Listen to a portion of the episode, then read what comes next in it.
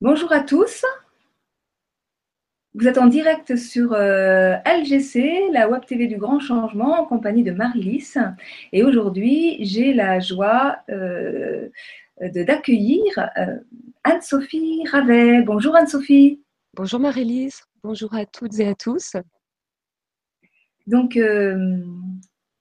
aujourd'hui, nous allons parler avec Anne-Sophie de l'alimentation crue avec les enfants. Euh, donc, euh, Anne-Sophie, je t'ai rencontrée par le biais de, mon émission que tu écoutais. Et donc, tu as pris contact avec moi. Tu m'as raconté un petit peu tout ton, cheminement de, décroissance euh, alimentaire et de l'impact que ça avait eu sur, sur ta vie et sur ta famille, et, notamment avec tes enfants. Donc, c'est une démarche qui, s'inscrit, comme tu me le précisais tout à l'heure, dans, une démarche globale euh, de, philosophie de, vie. Et euh, donc, je ma première question quelle, est, euh, quelle est la raison qui, t'a fait plus particulièrement t'intéresser à, la nourriture et, comment tu, en es venu à manger cru? Alors en fait, euh, ben, c'est vrai que l'alimentation, ça a toujours été un sujet qui m'a quand même interpellée, euh, qui a commencé assez jeune, euh, quand j'avais 13-14 ans. mon père était malade et mes parents ont cherché des façons alternatives de, le soigner. Et l'alimentation, ça fait partie de, ça. donc par exemple, comme il y avait un cancer, on lui disait d'arrêter la viande et nous, du coup, en tant qu'enfant, on a bénéficié de, de, cette euh, nouvelle façon de nous alimenter. Et puis, euh, bah, mes parents ont fait des jeûnes aussi. Euh, donc, ce n'était pas des notions inconnues pour moi. Et puis, en fait, surtout, c'est quand j'ai eu mes enfants, qui ont en fait un petit peu plus donc, de deux ans et demi maintenant. en fait, on a souffert d'un épuisement profond, un épuisement maternel. Moi, j'ai eu des jumeaux. Euh, j'avais fait le choix, euh, on a fait le choix ensemble, d'opter pour le parentage proximal. C'est comme ça que ça s'appelle. comment tu l'appelles? Parentage proximal. Alors, c'est-à-dire, c'est le concept de euh, d'allaiter les enfants. Alors, bah, ça peut commencer par un accouchement physiologique, parfois même à la maison, pour celles qui peuvent, l'allaitement, le portage. donc, forcément, quand on, quand on part dans une vision comme ça, d'abord, on a une vision holistique on a une vision à long terme des choses. Et hum, on prend juste conscience que ces choses-là, du, début de la vie d'un enfant, ça va être les fondations pour l'être qui va être plus tard. Euh, donc moi, quand ils sont nés, d'abord j'ai fait le choix de les allaiter. Mhm. Oui, c'est possible d'allaiter des jumeaux et c'était un grand bonheur pour moi. Mhm. Euh, alors c'est sûr que ça, fatigue certainement le corps physique, mais moi j'étais nourrie par euh, l'amour maternel euh, et puis surtout, bah, nous, on a, dans l'exemple de mes enfants, ce qui n'est pas le cas pour tous les enfants, les nuits euh, étaient terribles. Et donc, euh, nos, toutes nos phases de sommeil paradoxal étaient coupées. Mmh. Et vraiment, j'ai été épuisée pendant un an et demi. J'ai eu beaucoup de mal à me sortir de ça. Pourtant, on a fait pas mal de choses. De, on s'est fait aider, etc.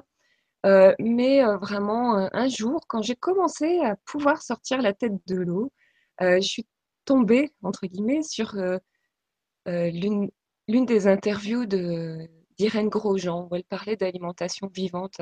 Et ça m'a percuté, ça a vraiment parlé à mon cœur et, je savais intuitivement qu'il fallait que je mange comme ça. et puis bon, bah même avant ça, il y avait quand même des épisodes. Quand au début, j'ai commencé à allaiter mes enfants, quand je mangeais des produits laitiers, eux, ça leur donnait des coliques. Ah et j'ai tout de suite observé ça, des gaz, des coliques. Et puis moi, bah, au niveau de, ma poitrine, de mes seins, hein, ça, mmh. ça, me donnait facilement des, lymphangites.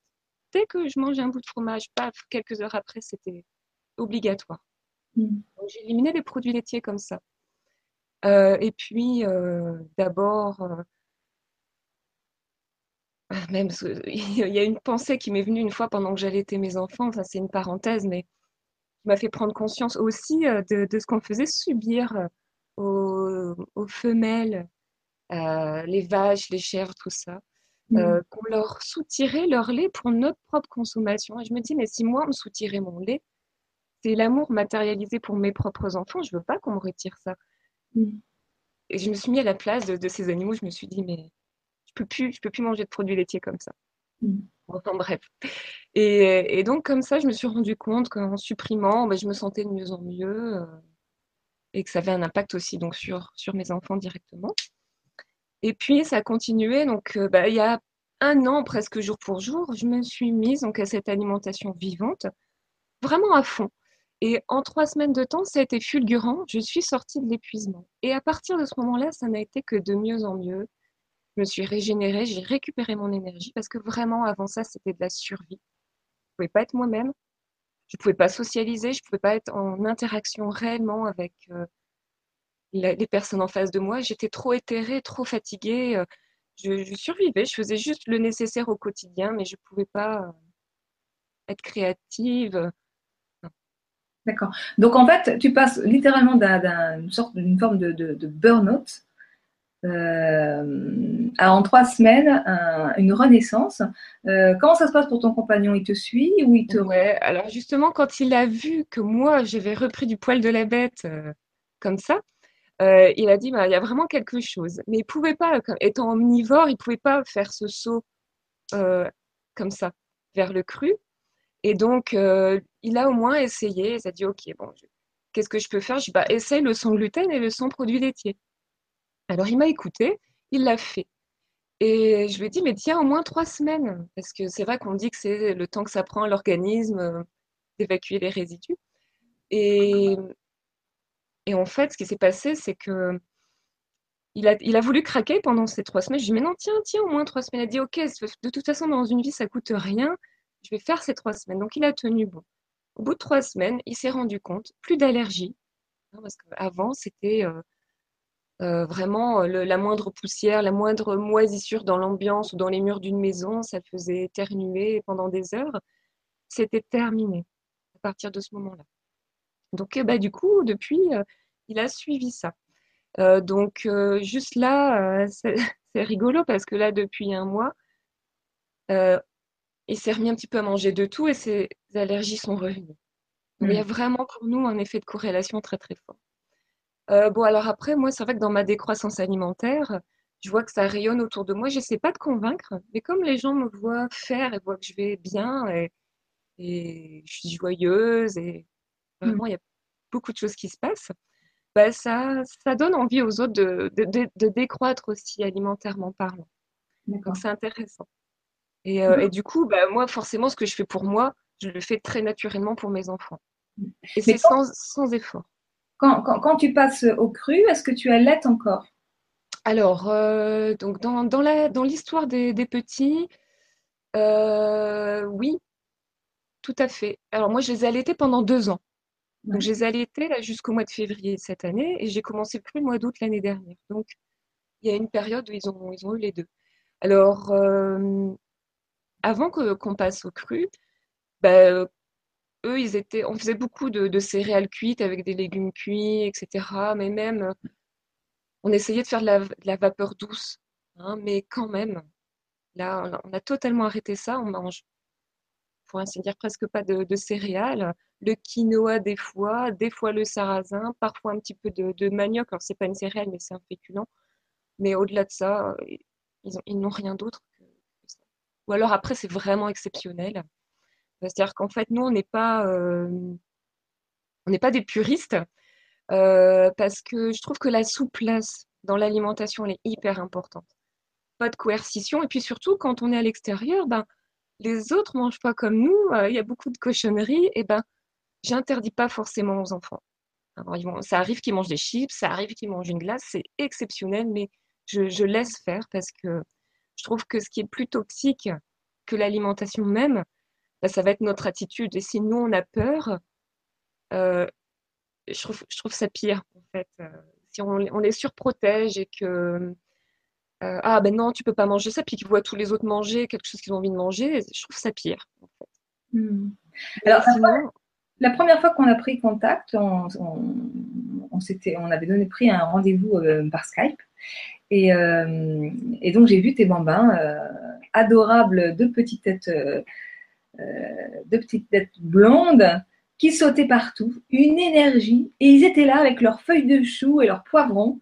Et tu m'expliquais qu'en fait, tu, tu, ne cuisinais pas forcément.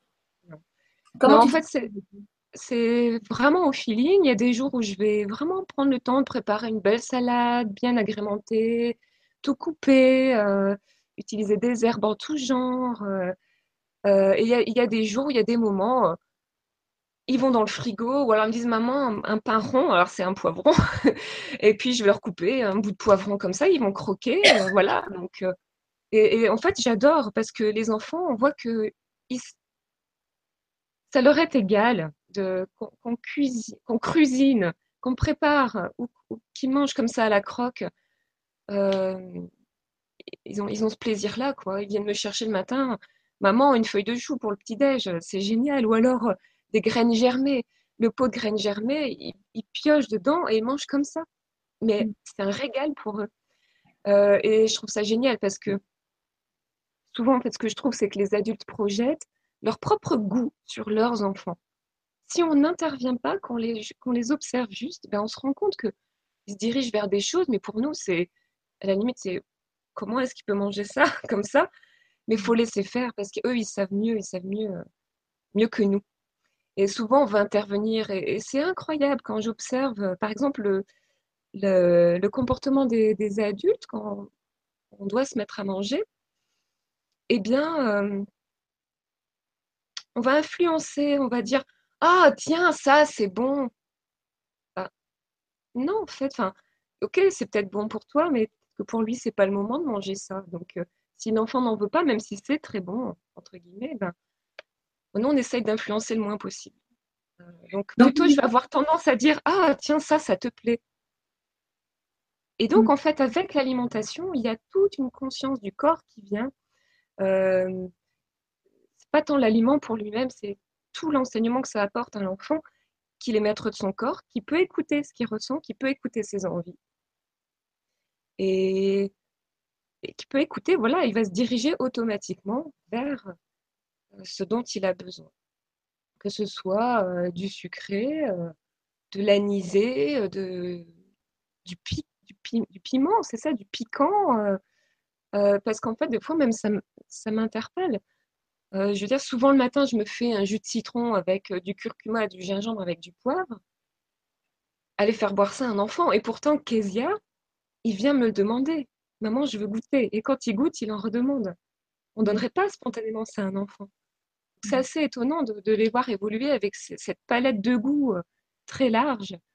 Et, vraiment, ce que, ce que j'observe, c'est que quand on, quand on cuisine ou quand on même quand, plutôt, je dirais, quand on s'oriente vers des choses toutes faites, des gâteaux tout faits ou des céréales toutes faites et tout, les goûts sont standardisés au possible. Alors que là, waouh, ils ont, ils ont tout à leur portée, tous les goûts. C'est un nuancier euh, subtil et fin à, l'infini, quoi. Et je trouve extraordinaire, pardon, je trouve extraordinaire de donner ce cadeau-là à des enfants, de développer le palais. C'est hyper important parce que même si après, ils vont s'orienter vers ce que les copains mangent, etc. Ils auront quand même ça en eux et ils auront ça dans leur mémoire cellulaire. Mmh. Et ils, y reviendront forcément. Ça, c'est ma conviction. Ça, ça, développe euh, effectivement le goût. Mais bon, tu disais que c'est quelque chose d'hyper important, c'est qu'ils sont aussi connectés à leurs sensations, à leurs ressentis. Et euh, comment ça s'est passé avec eux la transition? Parce que euh, comme un charme. Ouais chez eux, il n'y a pas eu. Il, s'est passé une journée ou deux, ou pendant 24 heures, ils ont peut-être une petite poussée de fièvre. Mhm. Mais c'est tout. Euh, pour moi, c'est une petite élimination qui se fait de. Alors, voilà, on parle de décroissance alimentaire, mais euh, nous, on est carrément dans la décroissance à tous les niveaux. Donc, le médicament, chez nous, ça n'existe pas. Peut-être que depuis qu'ils sont nés, ils ont peut-être eu deux fois ou trois fois du doliprane à cause des poussées dentaires, mais c'est tout. Euh, donc, euh, bah, c'est l'avantage aussi, je dirais, de, l'allaitement, hein, euh, qu'ils n'ont pas été malades, en fait, mis à part un rhume passager. Et puis jusqu'à maintenant, ils vont super bien, quoi. Ils sont en pleine santé. donc la transition, non, pour eux, c'était hyper facile. Hein. Donc, est-ce que tu, est-ce que, parce que tu m'expliquais donc que tu leur mettais à disposition euh, des fruits et des légumes, enfin la nourriture, et c'est eux qui vont se servir. Est-ce qu'il y a des temps de repas ou est-ce que vraiment c'est euh, comment ça se passe? Alors, euh, il y a quand même des temps de repas entre guillemets, mais c'est très informel. On mange souvent debout sur le comptoir, sur le plan de travail. Ils amènent leur petit tabouret. S'ils me voient couper des légumes ou quoi, ils arrivent avec leur tabouret et puis ils mangent comme ça sur le tas. Hier, on a mangé des, des tomates crues avec des graines germées. En fait, au moment où j'allais préparer le plat, ils sont arrivés, puis finalement, on a mangé comme ça. Euh, ça nous arrive de nous asseoir à table. Euh, c'est pas, c'est pas formel, c'est pas habituel. Euh, en plus, bah, souvent, Basile ne mange pas avec nous, alors moi, je ne mange pas parce que bah, on mange pas trois repas. Nous, donc, on est tous très à l'instinct. Alors des fois, même parfois, moi, j'ai je n'ai qu'un jus, on va juste asseoir les enfants. Parce qu'on a un peu ces, résidus aussi d'éducation, on se dit c'est bien de les habituer à s'asseoir à table et tout. Euh, je suis un peu entre les deux. Je me dis, mais laissons faire. De toute façon, si ça se fait spontanément comme ça, et eh bien c'est comme ça. Et puis c'est très simple et très libre. Et puis parfois, ben, j'aime bien les asseoir à table parce que aussi, dans la société, on fait comme ça. Et peut-être qu'aussi, c'est une, forme de flexibilité aussi dans les, dans les habitudes mm. pour être adaptable, on va dire. Je trouve, euh, je trouve ça intéressant parce qu'en fait, on, a effectivement des. On, est chacun, chaque individu est, euh, unique, euh, a sa singularité et a des biorhythmes différents et des ressentis différents, hein, tels que tu le disais. Et, en fait, c'est vrai que notre société nous a appris à entrer dans des codes et nous a éduqués à devenir quelque part comme des moutons, euh, où c'est comme ça, on doit manger à telle heure, matin, midi et, soir, tel type d'alimentation, on a, on a donné des normes, enfin, etc. Et que euh, tout ça nous a paramétrés et nous a complètement coupés de nos biorhythmes naturels, euh, de nos ressentis et, donc du coup aussi de notre bon sens, de notre discernement, enfin, etc. Et, euh, et tu me disais que finalement, euh, bah, quand on commence cette alimentation euh, crue et vivante, parce qu'on peut manger, manger cru, c'est pas forcément manger vivant. et, donc, quand on commence ce type d'alimentation euh, dès le, plus jeune âge, bah, c'est vrai que ça ne peut que s'inscrire dans un contexte global de vie et que ça peut effectivement remettre en question tout un tas de normes et, de codes sociaux.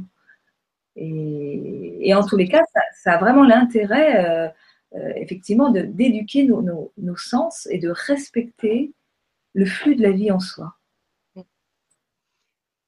Alors, pour moi, les enfants, c'est un enseignement au, quotidien parce que quand on les observe et qu'on les laisse faire, on se rend compte qu'ils sont plus proches de leur instinct. Et effectivement, euh, bah, ils vont manger un petit peu presque tout au long de la journée. Il va y avoir. D'abord, ils ne mangent rien avant 10 heures. Ils ne veulent pas mettre, à part leur, lait végétal que je fais euh, moi-même, euh, ils ne vont rien mettre dans leur corps avant, avant 10 heures. Rien de, rien de solide. Et puis, bah, effectivement, du coup, comme ils mangent vivant, ça se digère beaucoup plus facilement. Et donc, ils vont redemander à manger assez régulièrement. Euh, des petites choses. Alors, de toute façon, nous, euh, ici à la maison, c'est tout le temps disponible, que ce soit des fruits frais, euh, des légumes frais, des fruits secs, des oléagineux. Ils ont juste à demander. C'est tout.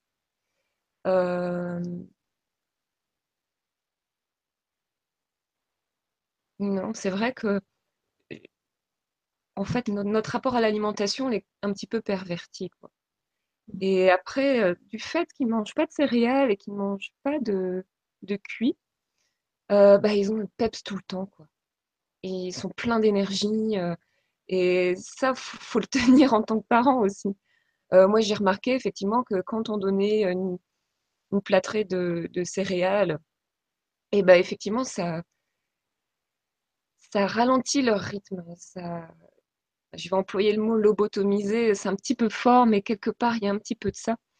Et d'ailleurs, on le voit bien hein, quand, les, quand certains parents veulent dormir, surtout quand, pour les nourrissons, quand ils sont lait maternisés, euh, où ils vont rajouter des cuillères de céréales dans le lait pour alourdir, pour s'assurer presque d'avoir une meilleure nuit. Euh, donc, comme quoi, c'est parlant, ces gestes-là.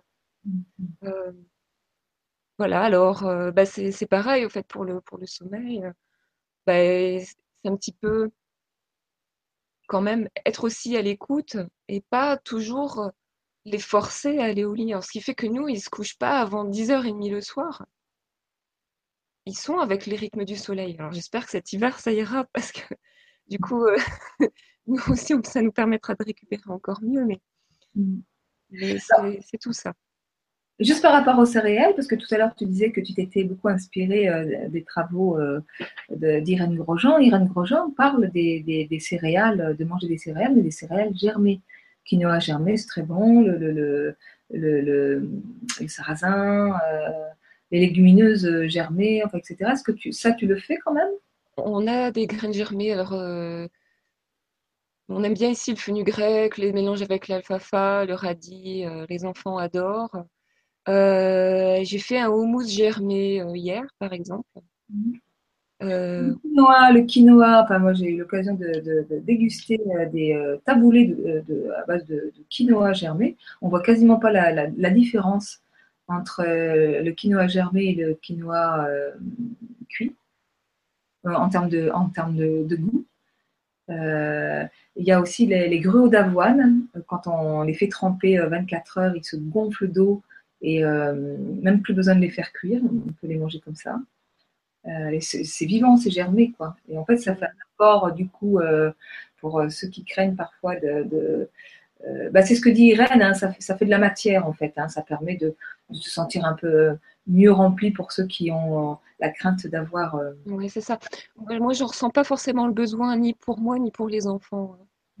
Donc, il y, a deux pots de graines germées en roulement et, et, on fait avec ça et ça va très bien.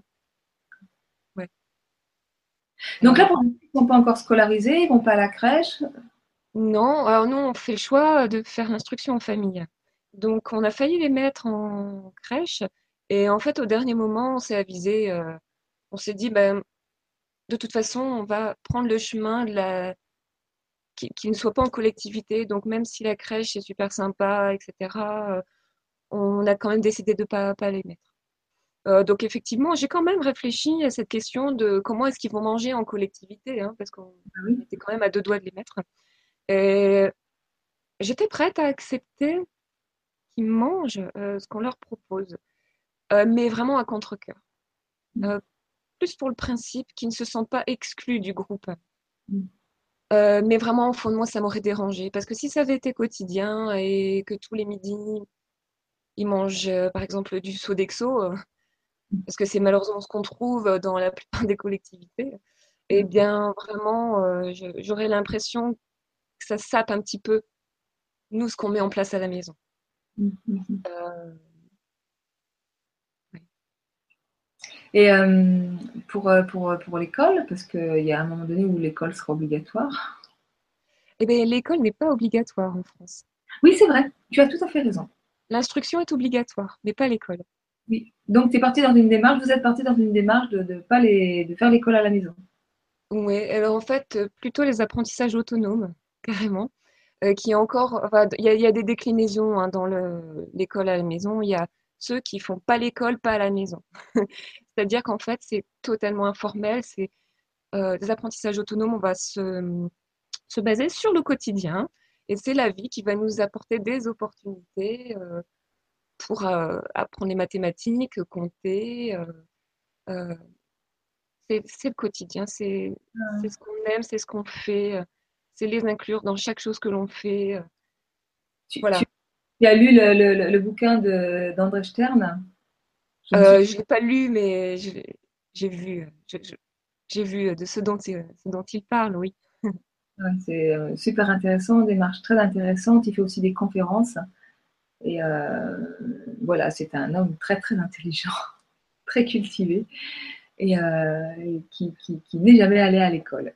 Et il explique tout son cheminement. Euh, après, c'est des convictions des uns et des autres. Hein. Après, euh, je, ne juge pas le chemin des autres. Chacun fait comme il le sent. Euh, mais c'est vrai que avant même que je sois avec le papa, ça, a fait partie de nos premières discussions, c'est qu'il n'était pas question qu'on mette nos enfants à l'école et pour, enfin, mutuellement. Donc, euh, quand on est sur la même longueur d'onde à ce point, bah, c'est génial parce que il n'y a pas, pas d'équivoque, il n'y a pas de doute, on y va à 100%. Y ni l'un ni l'autre freine dans ce chemin. Ça, ça peut être ça. certains parents peuvent rencontrer ça. C'est plus compliqué parce qu'il y a beaucoup de peurs qui peuvent remonter. Et souvent, la question qu'on dit, mais comment vous allez faire pour les socialiser Mais en fait, ils socialisent tout le temps, quoi, puisqu'on est avec euh, des adultes, euh, des jeunes, des moins jeunes, des enfants de tous les âges. En fait, c'est toute la palette de la vie qui s'offre à eux en chaque mm. instant. Ils ne sont pas enfermés entre quatre Justement, l'environnement, euh, parlons-en et revenons-en à, l'alimentation. Quelle est la réaction euh, de l'extérieur, de la famille, des grands-parents, euh, des personnels de la santé qui... Bon, alors déjà, le personnel de la santé, on n'en côtoie pas. Oui. donc, ça, c'est fait. Et le, l'entourage, alors c'est extraordinaire parce que, bon, par exemple, les grands-parents. Euh, moi, de mon côté, en fait, nous, on imprime notre mode de vie, par exemple, sur ma mère. Quand elle vient, elle se met à jeûner, euh, elle mange comme nous, elle s'adapte, ça lui va à merveille. Euh, c'est génial, quoi, de partager ça. du côté, on va dire, paternel, grand-père paternel, alors, voilà. c'est bon, bah, c'est faire les courses en, supermarché, tout ça. Il n'y a pas d'effort, rien du tout. Euh, si on va dire le petit effort, je que c'est le minimum, il achète quand même des laits végétaux.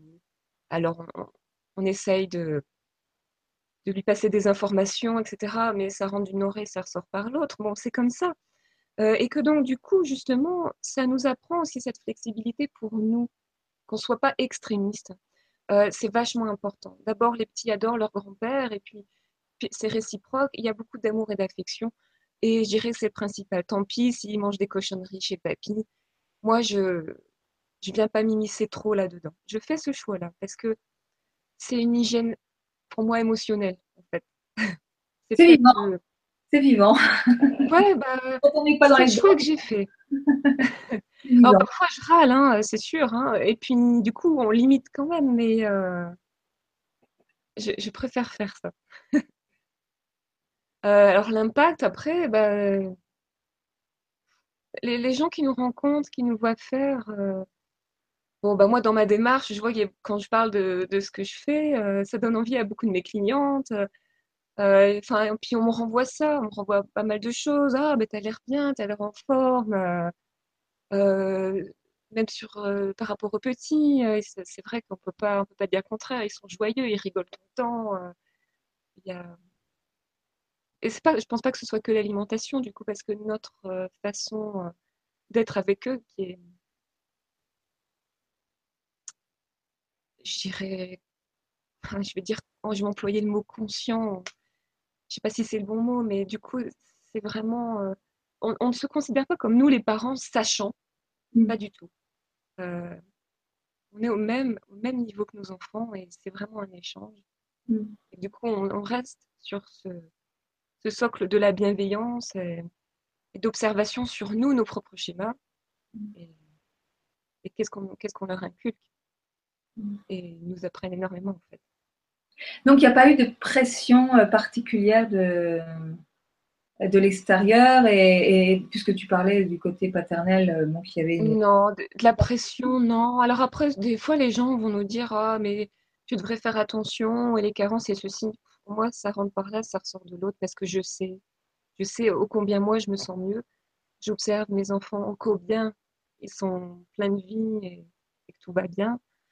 Euh, j'observe sur mon compagnon pareil. donc euh, les opinions euh, qui vont à l'encontre de notre mode de vie de l'extérieur, moi, je, je les entends, j'en prends compte, mais ça n'impacte en rien. maintenant, ça fait combien de temps qu'ils sont nourris au cru? Les enfants, alors du coup, je veux dire que ça fait à peu près un an. Un an. Donc, s'il y avait des carences, au bout d'un an, on s'en apercevrait. Je pense. Donc, moi, j'ai entendu tout un tas de choses. Hein, quand j'entends des, des, spécialistes avec beaucoup d'aigreur dire que les crudivores, les femmes crudivores sont aménorées, n'ont plus de règles, n'ont plus euh, d'appétit sexuel, etc. Euh, c'est pas vrai. Hein. Donc, qui dit J'ai mes règles, tout va bien, je suis bien rythmée. Enfin... Oui. Moi, je dis tout le temps que c'est la conscience d'amour qui accompagne nos choix de vie, qui, oui nos choix de consommation qui nourrit véritablement. Donc, euh, effectivement, si on, reste dans les dogmes et dans les. ou, dans, avec un moteur, euh, c'est-à-dire on peut manger cru pour. Euh, avec la peur au ventre d'être malade et, que la motivation qui nous fait manger cru, eh bien, c'est la peur d'être malade, la peur d'être en mauvaise santé. donc, quand le, moteur n'est pas le bon, nos pensées euh, font leur euh, travail de sabotage. Je dis toujours que les premières cochonneries que nous avalons sont nos pensées toxiques. C'est ça. moi, j'ai bien observé pour moi-même que moins je mangeais, mieux je me sentais, et plus clair était mon esprit, plus lucide je devenais, et l'ouverture du cœur euh, plus intense. donc, voilà. Après, ce qui vient de l'extérieur, ben, moi je fais fi. Donc pour en venir euh, au cru, euh, qui dit cru euh, ne dit pas forcément sans protéines animales. donc toi tu disais qu'il y avait parce que le, fromage c'est cru, on peut tout à fait manger du fromage ou du lait c'est cru. donc donc toi pas de, de aucun produit animaux, pas d'œufs, pas de viande, pas de rien? Euh, je dirais que papa euh, aime bien manger des œufs. Ça lui arrive de donner un petit jaune d'œuf aux enfants. Le papa? euh, Oui, oui, oui. franchement, après, quand on est à l'extérieur, quand on, par exemple, quand on est chez papy et que c'est soirée barbecue, ils vont manger un bout de saucisse. voilà, après, moi, je ne suis pas du tout une puriste, comme j'ai dit, et je ne me considère pas, je ne considère pas crudivore en fait, je ne mets aucune étiquette sur mmh. notre façon de nous alimenter parce que justement, il y a cette flexibilité. Mmh. Alors, ça reste, la viande reste très épisodique.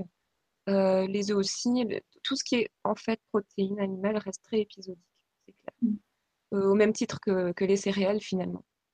Euh, mais tu vois, je te disais ce matin, c'est le mercredi, nous ici au marché, on a la chance d'avoir une, une flamande qui fait de la pâtisserie euh, flamande. Et ça, c'est mes souvenirs d'enfance. Et donc, elle fait euh, la cramique au sucre. ici, on est dans le Lot, donc on ne trouve pas du tout ce genre de pâtisserie. Donc, euh, ben, ce matin, je suis allée chercher une cramique et on se l'est partagée et on l'a mangée avec plaisir. Et ça reste un petit plaisir, c'est une petite parenthèse. Et, et voilà, c'est tout. Il n'y a pas de. Mmh. Je pense, je pense vraiment que cette souplesse, elle est, importante. Et, quand même, dans, cette direction euh, où on mange cru, on mange vivant, euh, voilà, je garde ça en principal. Et de toute façon, à la maison, il n'y a que ça encore. Donc les enfants ne se posent pas la question. Euh, je pense que des parents qui ont envie de s'y mettre et qui, se diraient, bah oui, mais moi, le mien a envie de manger ça, a envie de manger ça. Mais à un moment, juste pour nous, c'est tellement naturel. On ne se force pas à manger comme ça. Il n'y a que ça. Et puis voilà, fait, ils adorent. Quand je sors une barquette de fraises, waouh, des fraises, c'est la joie, c'est l'éclat de joie. Ou quand je sors un pot de graines germées, ouais, des graines. Et je sens vraiment cet enthousiasme. Donc, c'est pas que avec les, avec les junk food ou les gâteaux ou les trucs, on pense que c'est euh, hyper sucré ou salé ou etc. Où ils rajoutent des tas d'exhausteurs de goût. C'est pas vrai, ça marche comme ça aussi avec les choses fraîches et vivantes. Mmh. Euh. Quoi. Je, crois que la simplicité a vraiment du bon. Alors tout à l'heure, tu parlais de ta, de ta clientèle. Donc je voulais faire une petite parenthèse pour... Euh, donc effectivement, tu, tu, tu, es en contact avec un, une, une, clientèle, tu travailles dans le domaine du, du, bien-être, euh, de la coiffure, je crois. Tu peux nous en dire Oui, c'est ça. Alors, euh, moi, je suis spécialisée en coiffure énergétique et en coloration 100% végétale.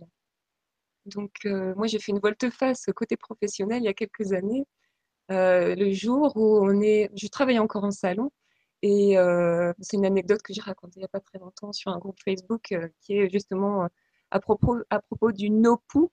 Je ne sais pas si tu connais Marilise. C'est le mouvement où on ne se lave plus les cheveux, tout simplement. On ne va plus utiliser de tensioactifs.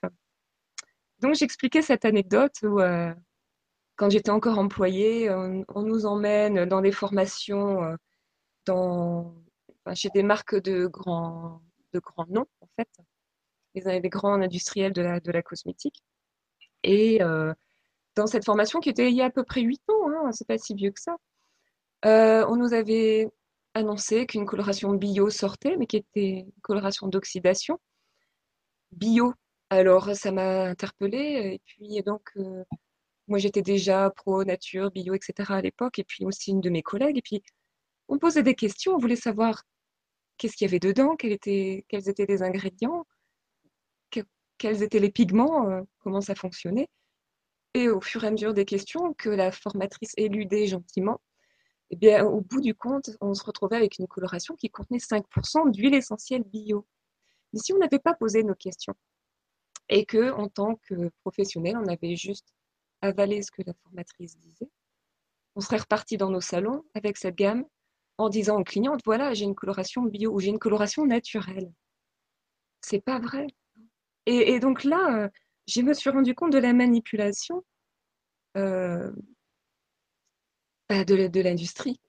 Et je pense que c'est à tous les métiers, à tous les niveaux, à tous les métiers. Euh, donc là, dans, le métier de la coiffure, c'est ça. Alors souvent, euh, j'ai des personnes qui viennent me voir et disent Oui, je faisais déjà une coloration euh, végétale, mais ce que vous avez là, c'est pas végétal, vous avez une racine, enfin bref. Est-ce que on mélange deux produits l'un avec l'autre? Oui, il me semble que mon coiffeur me faisait ça. J'ai alors c'est pas de la végétale. Alors ils appellent ça de la semi-végétale. Moi, je dis que c'est du greenwashing. Et c'est pour beaucoup de choses comme ça. Bon, alors, bref, du coup, euh, voilà, je, n'utilise que des plantes, euh, plus de produits, euh, même en cosmétique. Moi, je vais utiliser que des produits purs, comme de l'aloe vera pur, des huiles végétales, des hydrolats. Et on a besoin que de ça. Avec ça, on a, la, on a tout, toute la, nature nous donne tout ce dont on a besoin. Hmm. C'est simple. Et donc, du coup, euh, ben, euh, ton contact avec euh, ta clientèle, justement, par rapport à ton énergie, à ta façon de manger, est-ce que tu as déjà pu. Ouais, alors. Donc, moi, pendant les soins énergétiques, effectivement, il y a du changement depuis toute cette décroissance alimentaire parce que mes sens se sont accrus. Et je dirais que l'amour et l'énergie passent beaucoup plus facilement par moi vers la personne. Mm. Et du coup, euh, les retours sont tout, à fait différents et l'impact tout à fait différent chez la personne. Alors, ils ne savent pas forcément euh, le mettre en mots, mais moi, je le vois. Mm. Euh, donc, c'est le plus beau cadeau. Mm. Et donc, du coup, tu, parles alimentation avec, euh, euh, tes clientes aussi euh? Oui, on parle un petit peu alimentation. Bah, on en profite, hein, du coup. Parce qu'effectivement, on, on en arrive forcément à l'alimentation. Enfin, pour moi, du coup, puisque c'est mon parcours. Parce qu'au niveau du cheveu, tous les déséquilibres qu'on va retrouver, eh bien, c'est des, des énergies qui sont en excès ou en insuffisance tout se passe au niveau de nos organes. Et donc par exemple, si on a un problème au niveau de l'énergie euh, euh, de l'estomac, rat pancréas, on va avoir des pellicules. Si on a un cuir chevelu gras, on va aller voir du côté du foie de la vésicule biliaire, euh, etc. Hein. Donc tout ça, c'est en lien quand même avec notre alimentation. Pas que, parce qu'il y a tout le côté émotionnel, psycho-émotionnel qui va rentrer en ligne de compte. Mais du coup, on, va facilement parler d'alimentation. C'est vrai que dès qu'on va être en acidose, eh bien, on va avoir des chutes de cheveux. Dès qu'on va avoir euh, une alimentation trop riche, notre foie est engorgé, notre vésicule biliaire n'en peut plus, le cuir chevelu est un émonctoire, donc tout va sortir par la tête. Donc, inévitablement, on va parler alimentation. Alors moi, je lance des informations, euh, mais je suis coiffeuse, je suis pas naturopathe, je suis pas nutritionniste, tout ça. Donc je lance l'info, mais j'insiste pas. Et la personne, si ça fait tilt, bah, elle fera ses propres recherches et elle pourra faire ses propres expérimentations. Donc, euh, je trouve que c'est une belle piste, l'alimentation, effectivement, pour ça. Parce que nos cheveux, c'est le baromètre de notre santé. Ça, c'est sûr.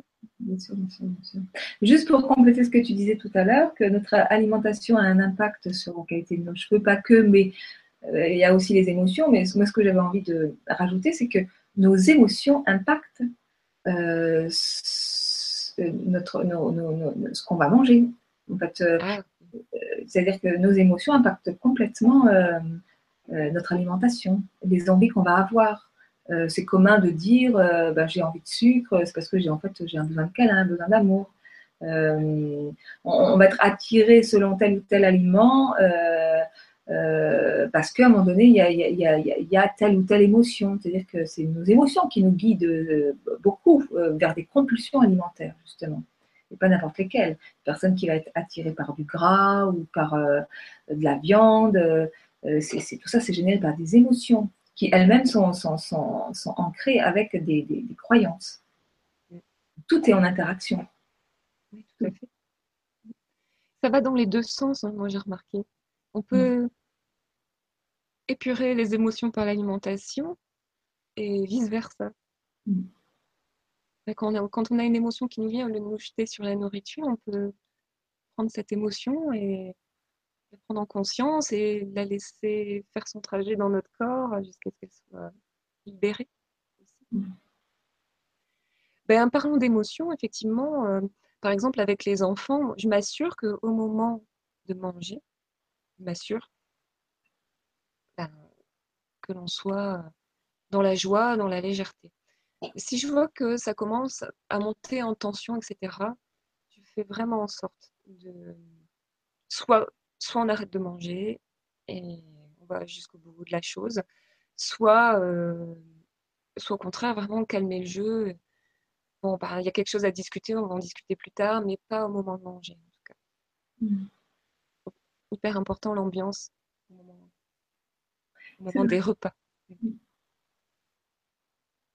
Tout à fait.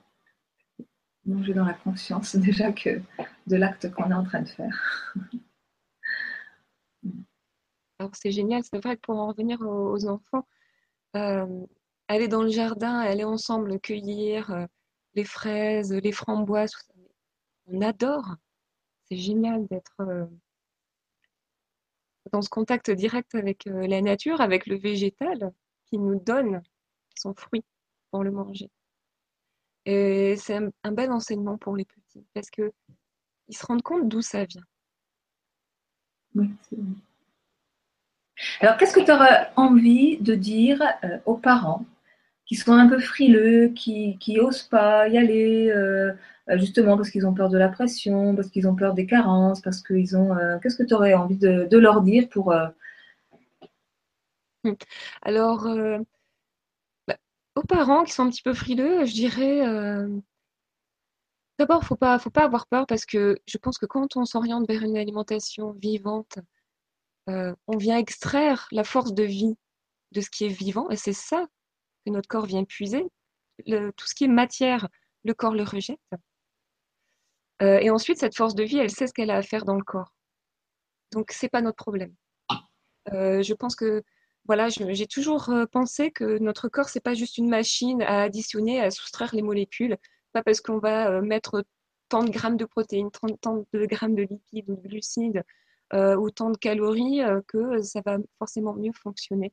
Euh, je pense que c'est surtout en termes de qualité qu'il faut y aller. après, je trouve que c'est aussi pratique de manger vivant parce que ben, on va bien souvent gagner du temps en termes de préparation. ben, on va couper un fruit, on va couper un légume. Alors, ben, parfois, quand on a envie de faire les choses vraiment bien, comme une belle salade, etc., ça va prendre autant de temps que lorsqu'on cuisine.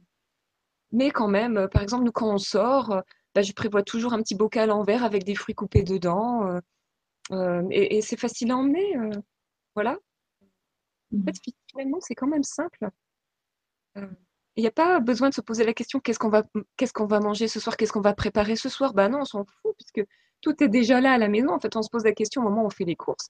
C'est-à-dire qu'on fait le plein de fruits et légumes frais, et c'est tout. Et c'est tout le temps là, c'est tout le temps à disposition. Euh, donc, il y a quand même un côté pratique. au niveau du coût, le coût? Le coût, bah, ça dépend ce dont on a l'habitude, en fait.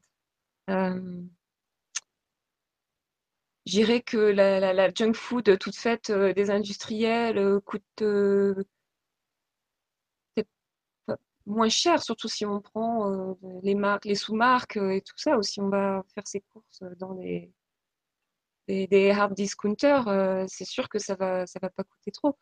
Bah, nous, on va au, bio, puis bah, ça va. Non, je, je crois qu'au niveau du budget, c'est pas forcément moins cher. Euh, mais bon, je dirais que nous, on a, misé, on a misé sur le long terme, pas sur le court terme. que dans le temps, on paye moins de, médecins, on paye moins euh, de, toutes ces choses-là. On, gagne, on gagne en joie de vivre, on gagne en énergie, parce qu'un enfant qui est bien nourri, eh ben, moi, c'est ce que je remarque avec les miens. Dès qu'on va donner euh, des choses sucrées, des céréales, des choses à base de blé, ça change leur comportement. Donc, ils sont plus excités. Euh, donc, euh, bon, moi, je vois surtout comme ça. Oui. Donc, en fait, le budget alimentation devient également le budget santé. Bah, c'est budget santé et c'est budget énergie, quoi. Hmm. Donc, en fait, même à court terme, les, coûts sont diminués, en fait. Ah bah oui. Donc, je rappelle que tes enfants ne sont jamais malades. Ah, ils sont jamais malades, jamais. si en fait, enfin, ce qui s'est passé, c'est anecdotique encore. Euh, avant que je fasse mes laits végétaux moi-même, euh, on, les on les achetait et parfois c'était des mélanges riz coco ou riz amande ou riz noisette, peu importe. Euh, parce qu'ils sont un peu moins chers justement, ces laits-là avec du riz. et puis à un moment donné, j'ai dit non, allez, on arrête le riz. Quand on a arrêté le, riz dans le lait végétal, hein, qu'on n'en mangeait pas, hein. et pendant une semaine, ils ont eu le nez qui coulait. Donc en fait, euh, tout le mucus est ressorti par euh, les voies ORL. Ça a duré une semaine et puis depuis terminé. Euh, c'est tout. Mmh. Hyper simple. Et puis dès qu'ils vont manger quelque chose qui sort un petit peu de l'ordinaire, on va dire des, chips ou quoi, des choses moins physiologiques, bah, c'est éliminé dans les selles, quoi. Voilà. Mmh. Donc pas de souci. Et alors, est-ce que tu les as fait vacciner? La question un milliard, pour l'instant, non. Donc c'est vraiment une démarche, une démarche globale. Hein.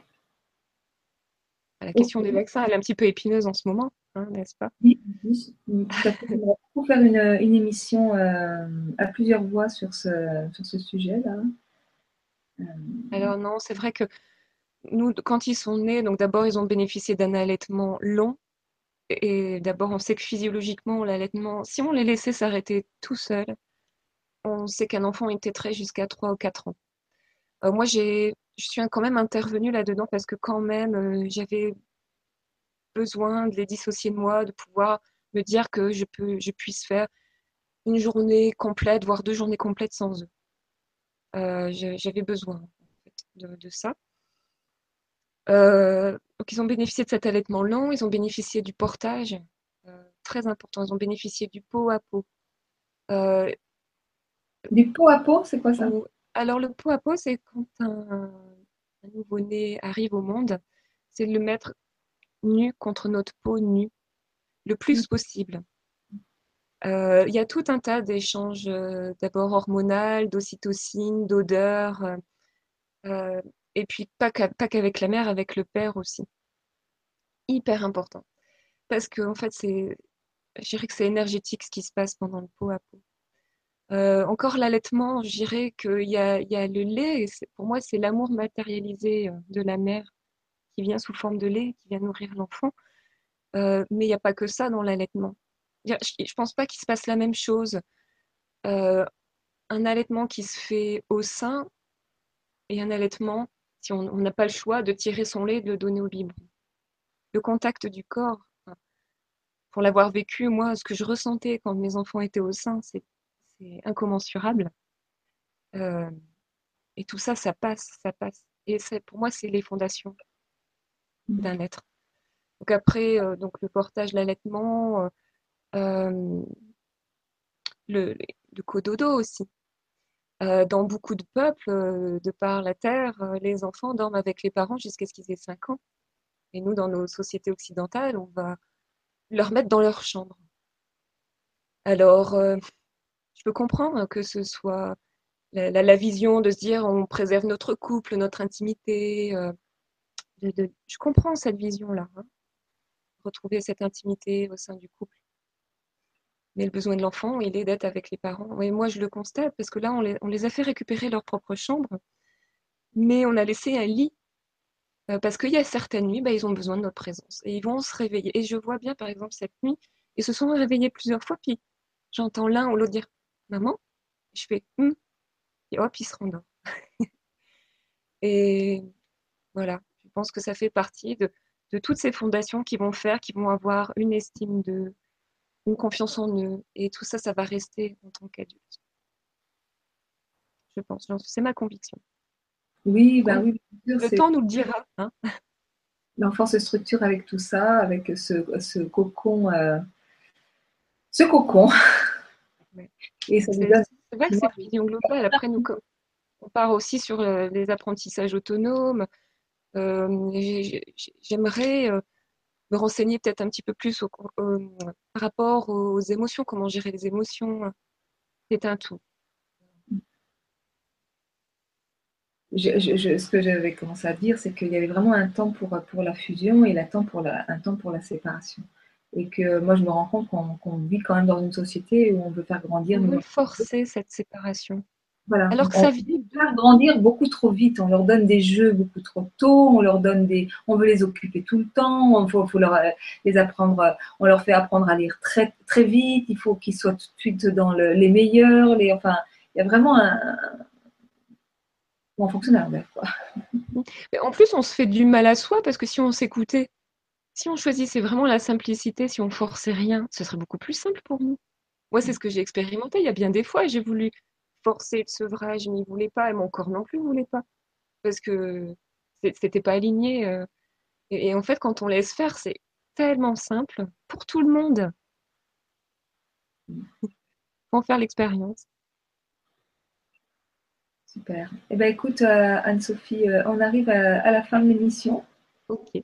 Ben, c'est un plaisir pour moi de partager, parce que c'est un, témoignage. Je, me sentais la fibre d'en parler à l'antenne quand tu as lancé cet appel.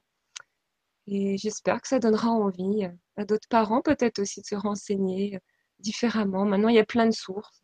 Il y a un magazine qui s'appelle par exemple Grandir autrement, qui est un magazine indépendant dans lequel il y a plein, plein de bonnes choses justement sur l'éducation émotionnelle, l'alimentation, l'allaitement. Euh, qu'est-ce qu'il y a De toute façon, quand on veut trouver l'information, quand on, la veut, on la trouve. Oui, tout à fait. Il y a plein de choses sur Internet. Il y a... Toi, tu as des amis autour de toi, des gens qui, qui, sont dans la même euh, dynamique? Oui, oui, j'en connais, oui, tout à fait. Mm. Bah, euh, le discours est unanime, hein, les enfants en bonne santé, la simplicité du manger, du repas, de la préparation. Mmh. Ce rapport à l'instinct, à l'écoute euh, de nos besoins. Vraiment que c'est le plus beau cadeau. De, leur apprendre à écouter leur corps. Mmh. Et pas nous de les influencer parce qu'on veut qu'ils mangent telle ou telle chose. Parce que nous, on pense que c'est mieux pour eux. Leur corps, c'est. Tout un apprentissage. Hein. Nos enfants sont des, sont des vrais guides quand on sait les écouter et nous permettent d'agrandir. ouais, tout à fait. Eh bien, écoute, merci beaucoup euh, euh, pour ton partage, pour ton témoignage. C'était avec plaisir.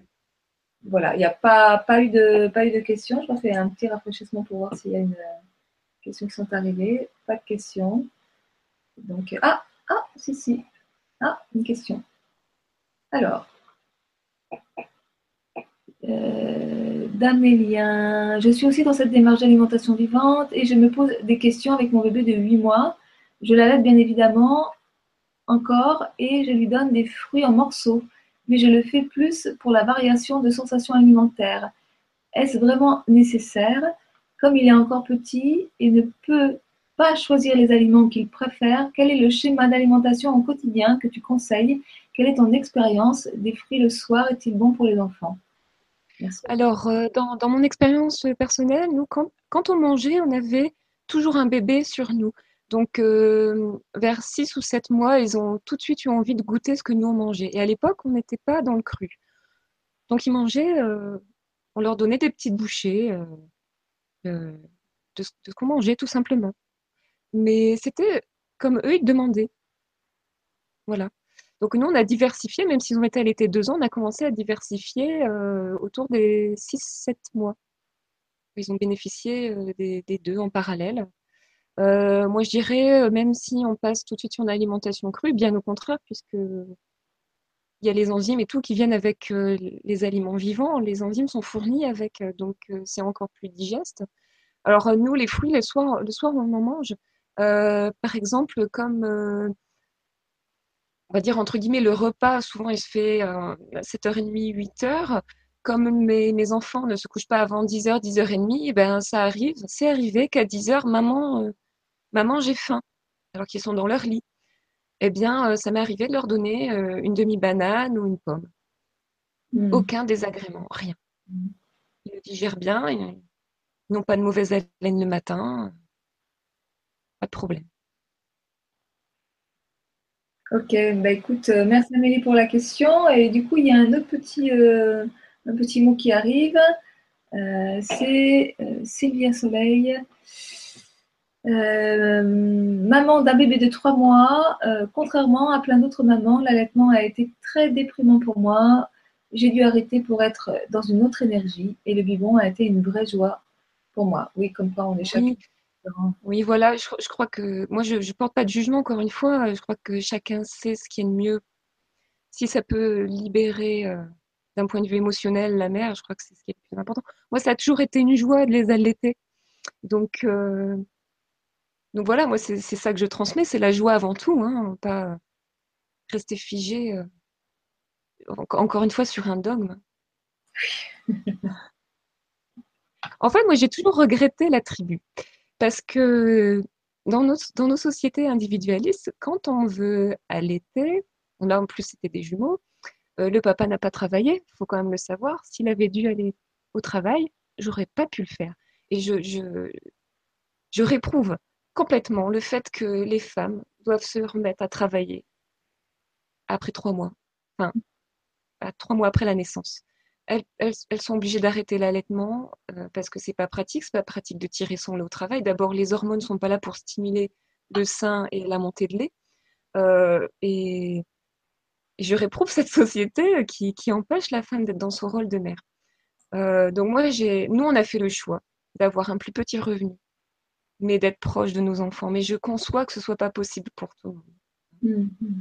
Mm-hmm. donc pas de jugement en aucun cas. Mm-hmm.